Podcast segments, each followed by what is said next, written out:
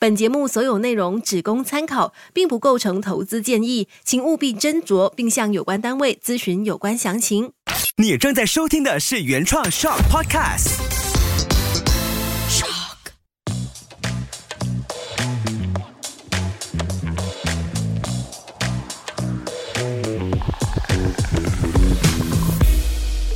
从理财开始，你好，我是崇伟。相信你一定听过通货膨胀这四个字，但是一般的普罗大众可能对通货膨胀这个词是不太的了解的。甚至是不太明白通货膨胀的根本原因是什么。对很多人来讲，通货膨胀的意思就是物价变贵了，或者是存放在银行里面或者是手握的钱变得越来越少，或者是贬值等等。其实这些概念都没有错。从经济学的角度来看呢，的确，通货膨胀指的就是物价上涨，而另外一个角度指的是某一种货币。例如说，美元在市场上面的流通数量呢增加，所以这个货币，例如美元，它开始就贬值了。所以在过去的疫情的爆发，使到这个原材料的供应缺乏、劳力不足等等的原因，包括运输费升高，都在导致。这个物价上涨的特别的明显。以我自己的经历来讲的话呢，活了二十多年，其实过去我并没有在一个很短的时间内感觉到很明显的通货膨胀。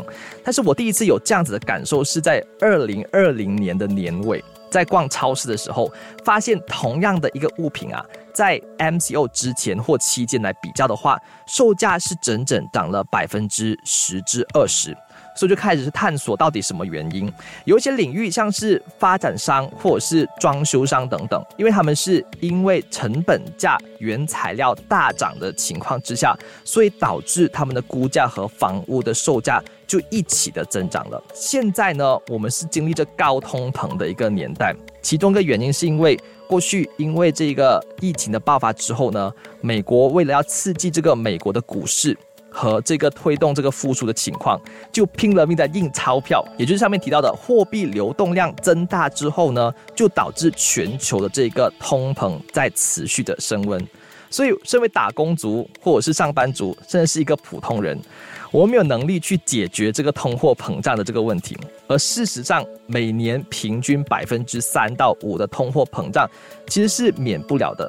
无论是在疫情或者是正常的情况之下，依然是跑不掉的。既然通货膨胀是几乎可以说是已成定局，我们又应该要怎么样去面对它呢？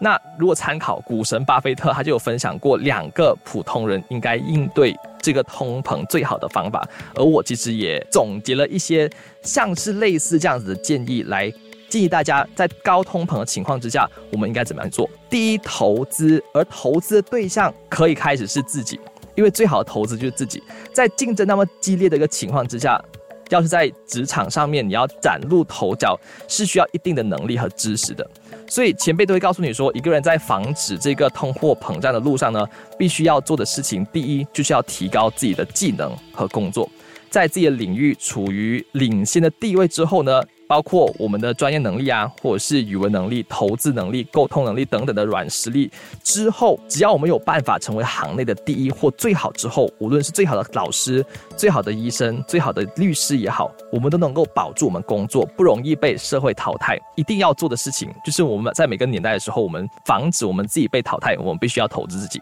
第二。其实要做好的是理财的规划，像是我在第一集的 podcast 当中就有分享了怎么样去制定这个理财的目标或者是财务的目标。而回到一个根本，就是理财的规划也非常重要，因为之前还没有深入的聊到很多的理财的基础，但是基本上的理财其实跑不掉几个项目，也就是紧急储备金或者是储蓄、保险。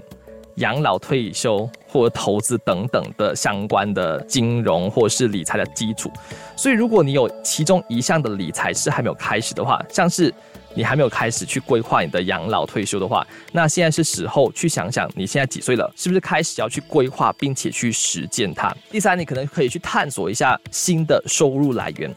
很多人说，现在的这个年代是副业刚需的年代，因为你需要副业来增加你的收入跟提升你现在的生活。我其实是。站在一个一半赞同跟一半不赞同的一个情况跟观点，还是要看一下你的性格跟你的工作跟策略，因为专心做好一件事情跟工作，然后成为行内的精英，其实未必是一个不好的事情或是一个坏事，它也是一种匠人精神。但是如果你发现你现在的工作的领域是一个非常容易被淘汰，甚至是未来的二十年、十年之后，很有可能你就是这个领域是完全消失的。那么你就要是时候去想想，考虑这个副业，或者是探索新的收入来源。不然就回到刚刚说的第一点，投资自己，你是不是有在你的工作上面或在学习上面不断的投资自己，增加自己的能力，让自己进步？而最简单的投资，其实就是可以从一本书开始。你可以从阅读，或者是理财的书籍啊也好，或者是一些语文的书籍也好，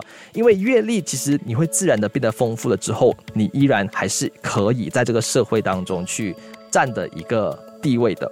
而第四，不要太过的大量手握现金，而是要开始理财跟投资。投资其实需要练习跟实践的，当然投资是有风险，它甚至是不保本。所以越早开始投资的话，你就越早可以找到属于。适合自己和能够帮助自己创造财富的金融产品，一般上我们说能够抵抗通膨的金融产品，就包括股票啦，或者是房地产啊、黄金啊、大众商品等等。有的人甚至会告诉你说，加密货币，例如说比特币或以太币，它是能够抵抗通膨的。但是没有一个金融产品是完美的，前提是你在投资之前，你必须要做好功课，然后了解你现在投资的是什么东西，这样我们承担的风险就会相对的比较低。如果你对股票有兴趣，你就要从股票的角度。先去打一个基础，去了解怎么样去交易股票。当然，回到去加密货币，你是否了解加密货币的运作，你才开始去进行投资。即便这个产品本身它是能够抵抗通货膨胀，但是如果你的知识量不够多的话，你一样还是会在那个市场当中亏了很多的钱。